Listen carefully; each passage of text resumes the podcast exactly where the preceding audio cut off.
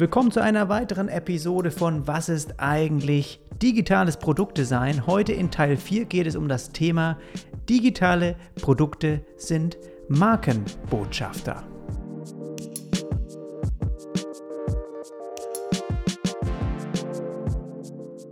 Ich habe die Inhalte heute hier von einer Weile schon mal auf firststeps.swipecircus.com gefunden und die Jungs gefragt, ob ich daraus nicht auch eine Audioversion machen dürfte und sie haben das gleich auch dann unterstützt und wollen sowieso, dass die Texte so viele Einsteiger und auch Designer und Designerinnen wie möglich erreicht und auch denen weiterhilft.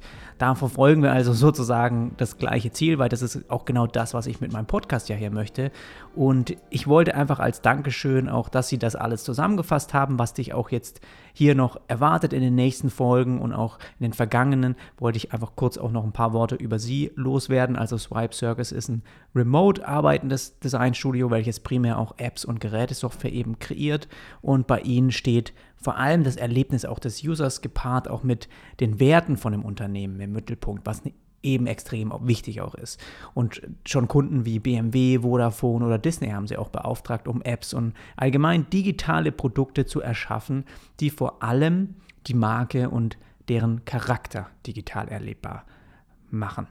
Schau also gerne mal da vorbei. Den Link, den findest du in den Show Notes. Und jetzt viel Spaß mit der Folge. Digitale Produkte fungieren immer als Touchpoints und Kommunikationskanäle einer Marke. Ein Konsument unterscheidet nicht zwischen einzelnen Aspekten eines Unternehmens. Wenn also zum Beispiel die TV-Kampagne einer Marke einem Konsumenten gefällt, aber die beworbene Mobile-App nicht zusagt, so wird der besagte Konsument den Werbespot nicht unabhängig der App als positiv bewerten. Marken werden von Konsumenten also nicht entsprechend verschiedener Kommunikationskanäle beurteilt. Es ist immer ein holistischer Eindruck, der entsteht. Somit entspricht die Brand Experience der Customer Experience und damit auch der User Experience. Zudem weichen Geschäftsfelder von Marken immer mehr auf. Entertainment-Unternehmen machen sich Gedanken darüber, wie das Autofahren verbessert werden könnte und ehemalige, in Klammern, Internetbuchhändler wie Amazon übertragen Champions League-Spiele. Je nutzungsorientierter die digitalen Produkte entwickelt werden, desto zufriedener ist auch ein Nutzer. Und diese Zufriedenheit erhöht auch die Häufigkeit der Nutzung. Einfach gesagt, wenn ein digitales Produkt positiv bei einem Nutzer ankommt, wird dieses Produkt auch dessen Wahrnehmung der Marke positiv beeinflussen. Und dieser Merksatz funktioniert allerdings auch andersherum. Wenn ein digitales Produkt den Nutzer nicht zufriedenstellt, wird das auch negative Auswirkungen auf die Wahrnehmung der jeweiligen Marke haben. Diese Regel gilt für einen Facebook-Post gleichermaßen für das Embedded Software Interface eines Küchengeräts. Jedes digitale Produkt fungiert unweigerlich als Markenbotschafter. Hier ein kurzer Kommentar von meiner Seite. Und zwar heißt das so ein bisschen zusammengefasst, dass wenn sich auch unsere Kunden entscheiden, eben einen bestimmten Weg zu gehen, meinetwegen ein ja, ein Unternehmen, das bisher eher offline agiert, ja, vielleicht Showrooms hat oder über Händler verkauft. Und sie entscheiden sich auch digital Produkte zu präsentieren, zu vorzustellen, zu verkaufen, dann heißt es, dass sie die gleiche Qualität und das Können, das sie auch offline darstellen, genauso in das Online-Business übertragen müssen und schauen müssen eben, dass über alle Kanäle hinweg, über alle Schritte, die man macht, gleichermaßen eben die Qualität und auch die Experience, das Erlebnis, was man dann letztendlich an die Nutzer liefert, auf einem gleich hohen Level passiert.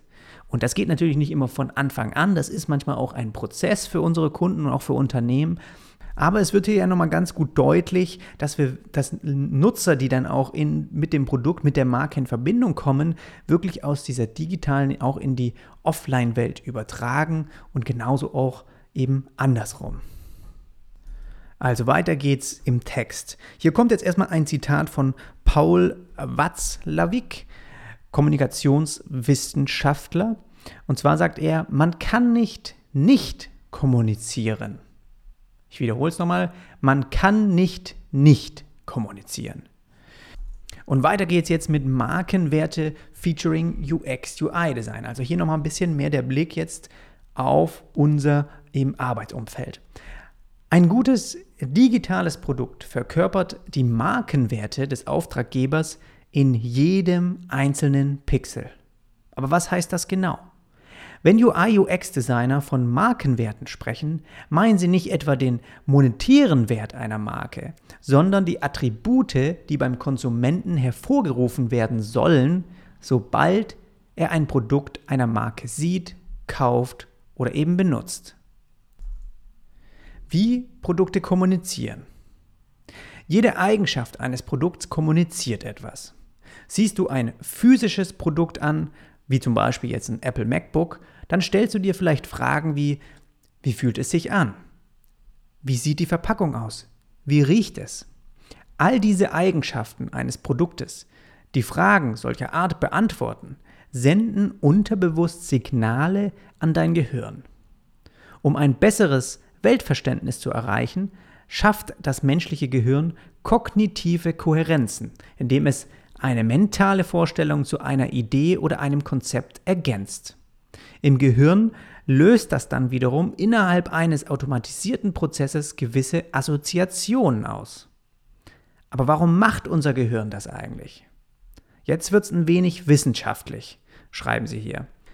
Wie bereits Felix van de Sand in seinem Buch User Experience Identity mit Neuropsychologie digitale Produkte zu Markenbotschaftern machen, erklärt, ist das limbische System für die Steuerung der Emotionen, für das Lernen der Umwelt, für das Abspeichern von Erinnerungen sowie für die Erkennung von Mustern verantwortlich.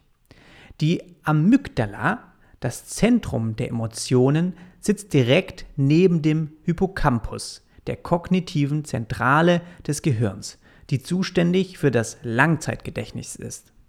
Somit sind Amygdala und Hippocampus anatomisch nicht voneinander zu trennen.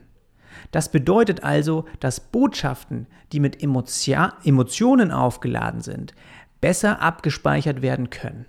Je häufiger Nervenzellen gemeinsam aktiv sind und elektrische Potentialveränderungen versenden, desto fester und dicker wird die Synapse. So entsteht dann das sogenannte Erfahrungswissen sowie die Auflösung und Verankerung von Markenbotschaften und Interaktionsmustern. Unser Gehirn verarbeitet unterbewusst 11 Millionen Sinneseindrücke pro Sekunde. Es entscheidet auch darüber, welche dieser Eindrücke für unsere Motive als relevant, neutral oder gefährlich einzustufen und damit unsere Aufmerksamkeit würdig sind. Diese Eindrücke gelangen dann in das Bewusstsein. Es gilt, jeden Kontaktpunkt zwischen Unternehmen und Nutzern bis ins Detail auf die dort ausgesandten impliziten und expliziten Signale hin zu untersuchen und ganz gezielt zu gestalten. Wäge also stets sorgsam ab, welche Elemente die selektive Aufmerksamkeit erregen und welche nur auf unterbewusster Ebene wirken.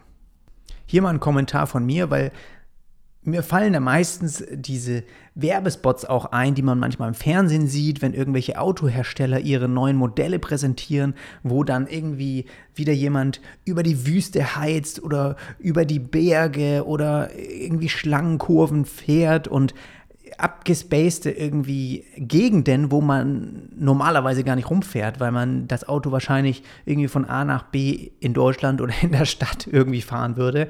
Aber mit hinten dran kommt eben diese emotionale irgendwie Aufladung. Ach ja, wenn ich mir dieses Auto dann kaufen würde, dann könnte ich auch diese Sachen damit erleben und das macht es dann irgendwie, das verbinden wir dann auch damit. Und es ist gar nicht so wirklich das Auto, das dann technisch und detailliert irgendwie dort vorgestellt wird, sondern eher ein, ein Erlebnis außenrum, das das so ein bisschen überträgt, was man auch in dem Auto dann so fühlt, ja. Also das ist mir irgendwie, fällt mir hier gerade noch so ein bisschen dazu ein. Also das ist ja jetzt hier alles schon ziemlich wissenschaftlich, aber das haben Sie auch am Anfang ja beschrieben. Und ich finde es mal ganz interessant auch zum, zu, ja, zu erfahren, ne, woher das eigentlich auch alles kommt und warum es auch so wichtig ist, dass wenn wir uns bei Kundenprojekten eben mit bestimmten Themen auseinandersetzen, warum man auch vieles hinterfragt, wenn man ein Layout aufbaut und wie man bestimmte Dinge präsentiert, damit sie eben auf eine, eine bestimmte Weise auch beim Nutzer ankommen. Und das ist halt ja wichtig, dass man auch vielleicht mal versteht, wie der Körper solche Sachen halt unterbewusst auch verarbeitet. Okay, dann geht es weiter im Text. Das menschliche Gehirn ist kein passives Organ, das einfach darauf wartet, von externen Reizen aktiviert zu werden. Das Gehirn benutzt kontinuierlich vergangene Erfahrungen, um sensorische Informationen zu interpretieren und diese für unmittelbare relevante Zukunft vorherzusagen. So Moshiba in seinem Buch Codes, die geheime Sprache der Produkte. Dank der Forschung wissen wir heute, dass das Gehirn über verschiedene Kommunikationswege stimuliert werden kann. Dies kann über die klassischen Wege oder aber auch durch unkonventionelle Methoden des Marketings und der Produktgestaltung geschehen.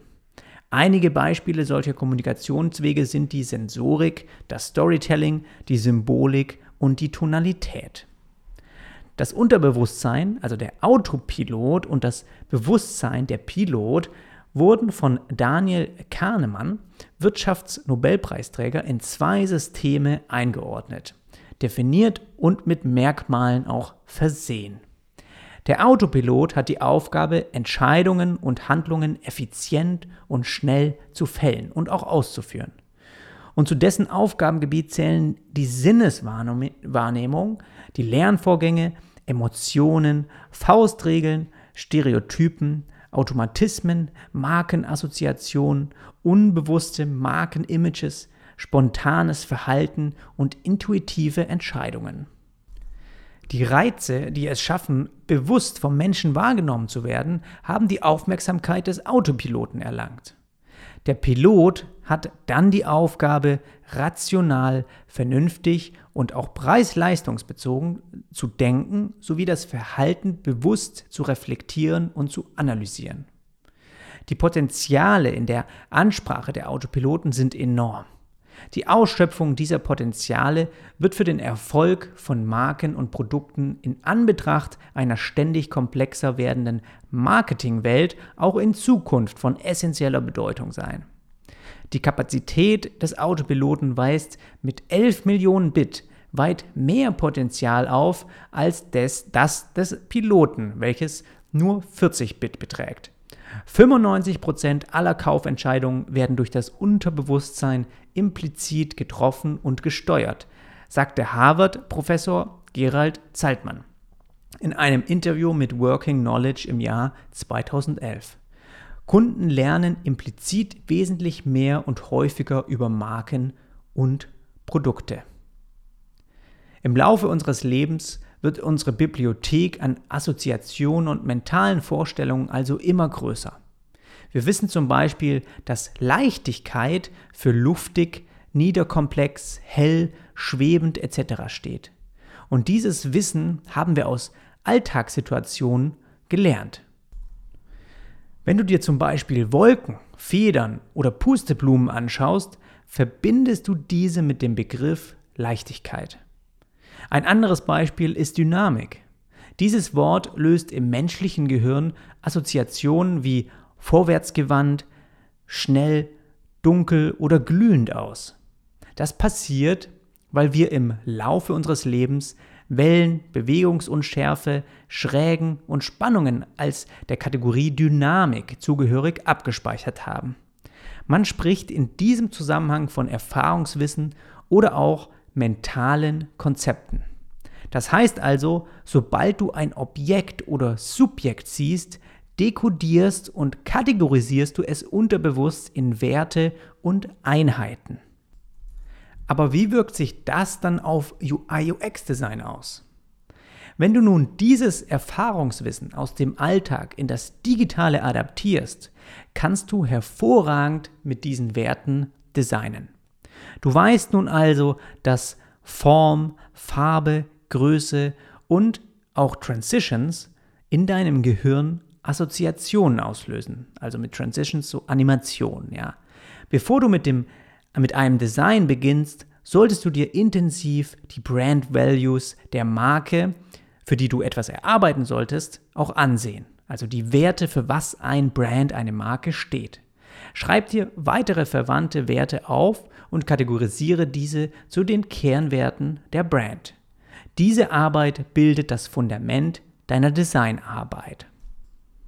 Also und jetzt haben sie hier so ein paar Bilder, also Layouts auch integriert, die sie von Dribble hier eingefügt haben. Ich gehe die jetzt einfach einmal durch, dann kriegst du ein bisschen auch ein Gefühl dafür, eben was sie dann damit meinen. Hier ist jetzt zum Beispiel ein Layout von einer Airline, Lufthansa, was so die Startseite, ja, ich will von Frankfurt nach Hongkong und dann hat, kennst du ja so die Übersicht, welche Flüge verfügbar sind, welche Zeiten und so weiter. Und es ist auch typografisch mit großen Schriften, sehr clean gehalten, ja, trotzdem im Hintergrund die Brandfarbe sehr deutlich. Und da steht eben drunter Stolz, also große Schrift, große Elemente und viel Weißraum. Das ist ein äh, Design von Dennis Hess. Das habe ich auch schon öfters gesehen, wirklich sehr schön gemacht. Dann gibt es daneben eins, wo eher Lautsprecher drauf zu sehen sind. Ich gehe jetzt einfach schnell mal durch. Da steht empathisch, Bestellfarben, abgerundete Ecken und überlagerte Elemente. Also eher ein Mobile Design hier.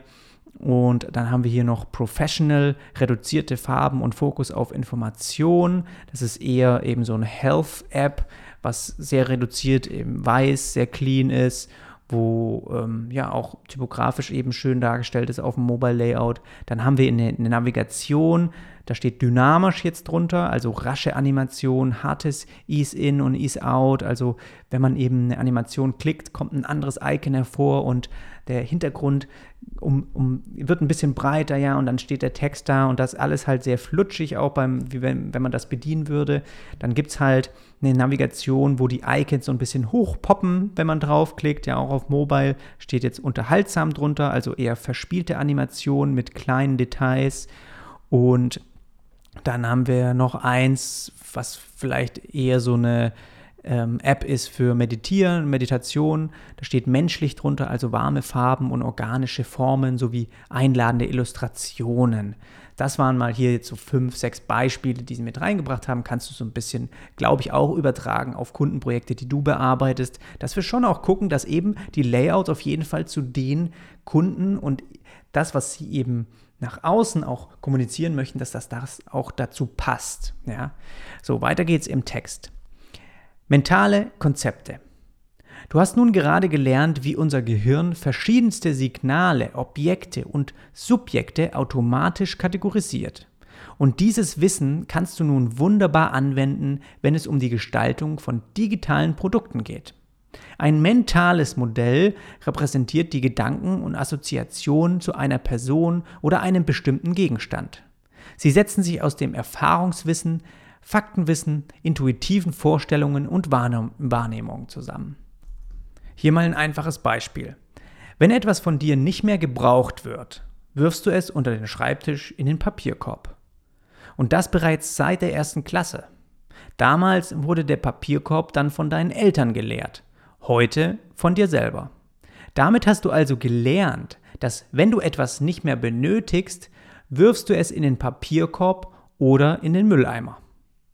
Dieses mentale Konzept Müll ist gleich Papierkorb nutzen 1981 die Entwickler des Xerox 8010 Star für das weltweit erste GUI, also Graphical User Interface.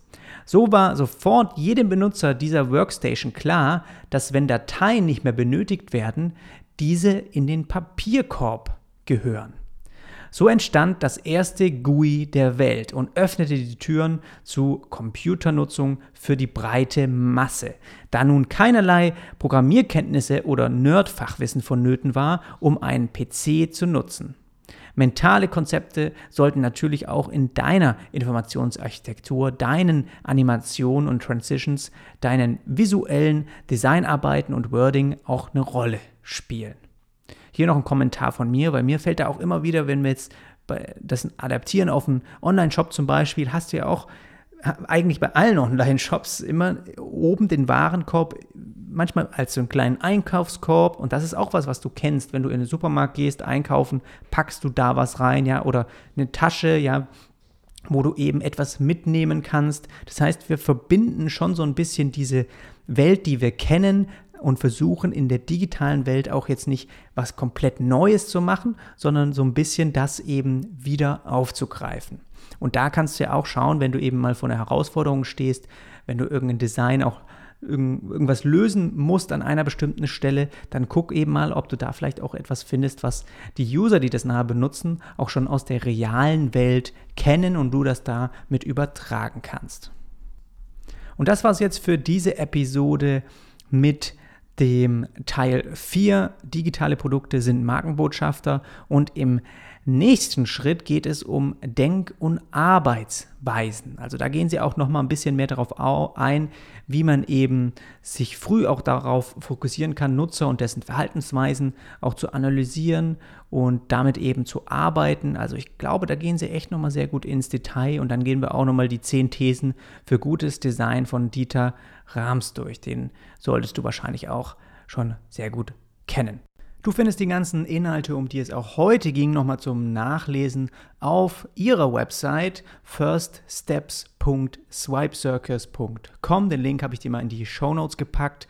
Und falls du diesen Podcast-Channel hier unterstützen möchtest, dann würde ich mich freuen, wenn du dir ein Plus-Abo holst auf meinem Patreon-Account. Dann bekommst du auch mehrere Sonderfolgen pro Monat von diesem Podcast hier geliefert. Und da äh, dokumentiere ich auch sehr, sehr viele äh, Projekte eben parallel und zeige dir da Einblicke, die ich sonst nirgends teile, wie ich auch die Kunden überhaupt bekommen, äh, wie ich Angebote schreibe, wie ich eben mein Designprozess ist, wie ich Projekte an Entwickler übergebe, welche Preise ich für Projekte auch im Webdesign-Bereich verlange und so weiter. Sehr, sehr, sehr transparent. Ich würde mich freuen, wenn du da auch mal vorbeischaust. Mehr Infos dazu findest du auf jonasarlet.com slash premium und den Link habe ich dir auch mal in die Shownotes gepackt und dann würde ich sagen, hören wir uns beim nächsten Mal wieder. Bis dann.